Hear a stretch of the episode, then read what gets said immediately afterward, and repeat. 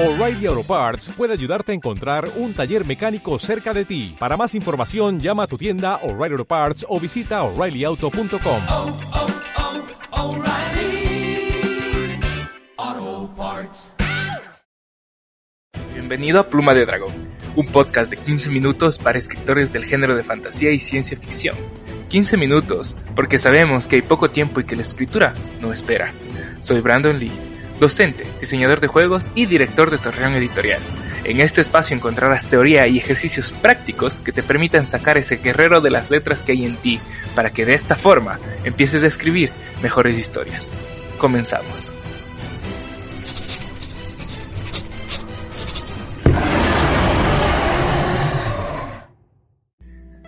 Hey, bienvenido. Hoy en Domingo de Tropos analizaremos a uno de nuestros favoritos, el Atrapado en otro mundo, Trapped in Another World, también conocido como Isekai en Japón debido a la popularidad de la novela ligera y en fantasía más bien se le entiende como el portal o Portal Fantasy. Quédate conmigo en este Domingo de Tropos para que puedas potenciar y sacar lo mejor de la historia que estás escribiendo. Como siempre, dividiremos el análisis en tres puntos. ¿De qué va el tropo? Fortalezas y debilidades y por supuesto cómo aprovecharlo mejor posible. Al tropo. Sí, así que empecemos. ¿De qué va el tropo? Trap in Another, Trap in Another World, perdón, se me traba la lengua, es un tropo popular que lleva a un personaje o varios personajes a un mundo distinto. Normalmente un mundo fantástico con seres y lugares completamente diferentes o nuevos. Asimismo, estos personajes, por lo general, son personas normales, comunes, que viven en la ciudad o en el campo, es decir, en un mundo no mágico, en nuestro mundo. El cómo llegan hasta este nuevo mundo o otro mundo es muy importante y de hecho es uno de los puntos con los que más se puede jugar para darle frescura al tropo. Como ejemplo de este tropo tenemos a las historias como Sword Art Online, The Rising of the Shield Hero o Re:Zero, hablando del Isekai populares en Japón. ¿Sí? Pero esta popularidad ha sido principalmente ha venido por la implementación o la combinación del tropo con eh, settings, es decir, con ciertas cosas ambientadas en videojuegos. Por eso se ha vuelto bastante popular. No obstante, mucho antes ya existían varios ejemplos de historias similares. Narnia o Alicia en el País de las Maravillas son un ejemplo perfecto. Pero incluso antes, también tenemos al Mago de Oz, una historia muy, muy, pero muy clásica que eh, todo el mundo creo que la sabe o la conoce y que prácticamente ocupa este tropo de atrapado en otro mundo. ¿Cuáles son las características principales de este tropo? Bueno, nosotros, hay, habrá mucho, pero nosotros hemos eh, visto la importancia de rescatar cuatro. Eh, la primera, personaje, el personaje principal es transportado o enviado de alguna manera a un mundo distinto y normalmente contra su voluntad. Eh, es muy común en este tipo de historias que el personaje se vea envuelto en algún meollo, algún aprieto, y después de ese aprieto aparece en otro mundo completamente nuevo. Ah, hay un, una película anime que me gusta mucho que se llama El Chico y la Bestia y que es algo así. Ah, justamente el chico se escapa y pues no sabe a dónde ir y de repente se pierde y cuando se da cuenta estaba en otro mundo. ¿Verdad? Ah, en Narnia, el león, la bruja y el ropero. Eh, es a través del ropero que llegan a este, este nuevo mundo. Y por ejemplo en en Sword Art Online, pues entran a jugar videojuegos en línea y de repente no pueden salir de ahí. ¿Verdad? Ese es, el personaje principal es transportado. Eh, la segunda característica es que el nuevo mundo, o este mundo extraordinario, tiene pilares que lo contrastan del mundo ordinario. Es decir, eh, hay elementos específicos que hacen que este mundo se contraste con el otro. Sí, normalmente uh, el más común es que este elemento tiene que ver con el setting. ¿sí? Uh, el mundo ordinario, te vas a un mundo extraordinario donde todo es medio eh, medieval europeo, que es muy común. De hecho, ese creo que es lo más cliché de esta situación, que no está mal, ¿no?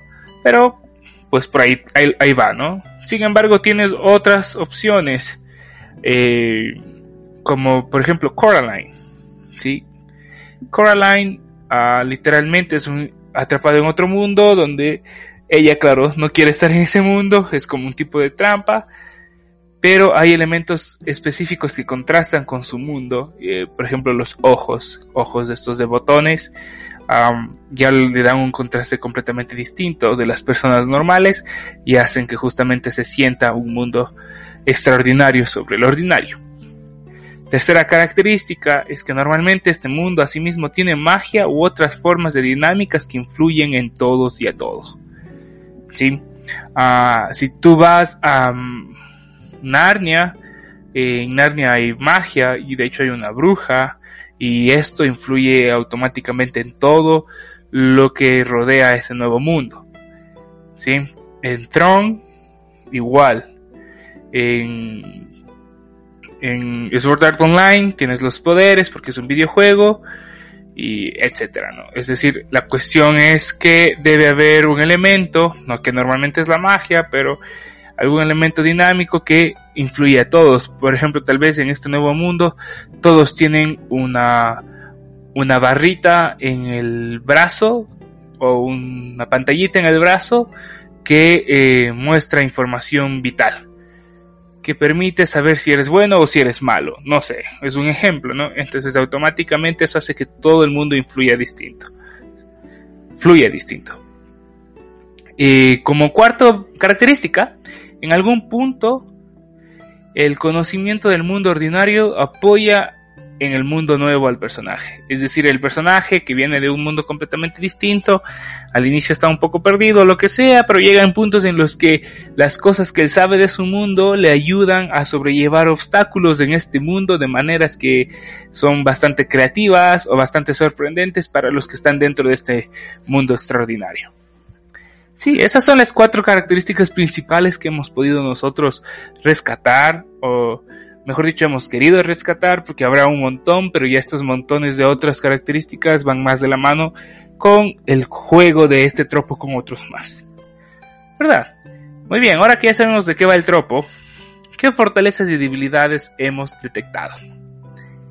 Eh, iniciar este segmento mencionando que tanto las fortalezas como debilidades son de cierto modo subjetivas, pues cada uno puede sentir eso que nosotros consideramos una debilidad como una bondad y viceversa. Por tanto, más bien esto de fortalezas y debilidades creemos que puede ser más información extra que tú puedes ocupar. En fortalezas, eh, creo que una fortaleza es que el tropo es bastante familiar. Hemos crecido con este tipo de historias y por eso pues se sienten así, familiares, cálidas. Y esto es positivo porque los lectores, de cierto modo, están más abiertos a leer esto, porque ya saben un poco de qué va. Entonces, pues está bien. Otra fortaleza es que permite dinámicas muy interesantes entre personajes, porque nada como hacer que convivan dos personajes de mundos completamente distintos para poder mostrar eh, las relaciones de personas, relaciones humanas, de maneras más interesantes. Sí, yo creo que esta es una fortaleza muy, muy buena de este tropo y que deberíamos poder explotar. Como tercera fortaleza, tiene posibilidades para jugar, es decir, hay bastantes formas de experimentar con este tropo. Hay elementos que se puede usar para agregar nuevas y frescas ideas a, la, a esta estructura y no está tan limitado, como otros tropos, como por ejemplo el elegido que analizamos el domingo pasado, que está bastante limitado, ¿no? En este de aquí, a pesar de ciertas cosas, sí tenemos más libertades. Como debilidades, eh, una que me parece bastante importante es que hay que esforzarse un poco más para no caer en el cliché. Ojo, el cliché no está mal. Normalmente a veces, de hecho, lo que buscamos como lectores suele ser un cliché, queremos leer un cliché, pero ah, de vez en cuando tampoco está bien, es decir, eh, va a ser bastante subjetivo y dependerá, ¿no?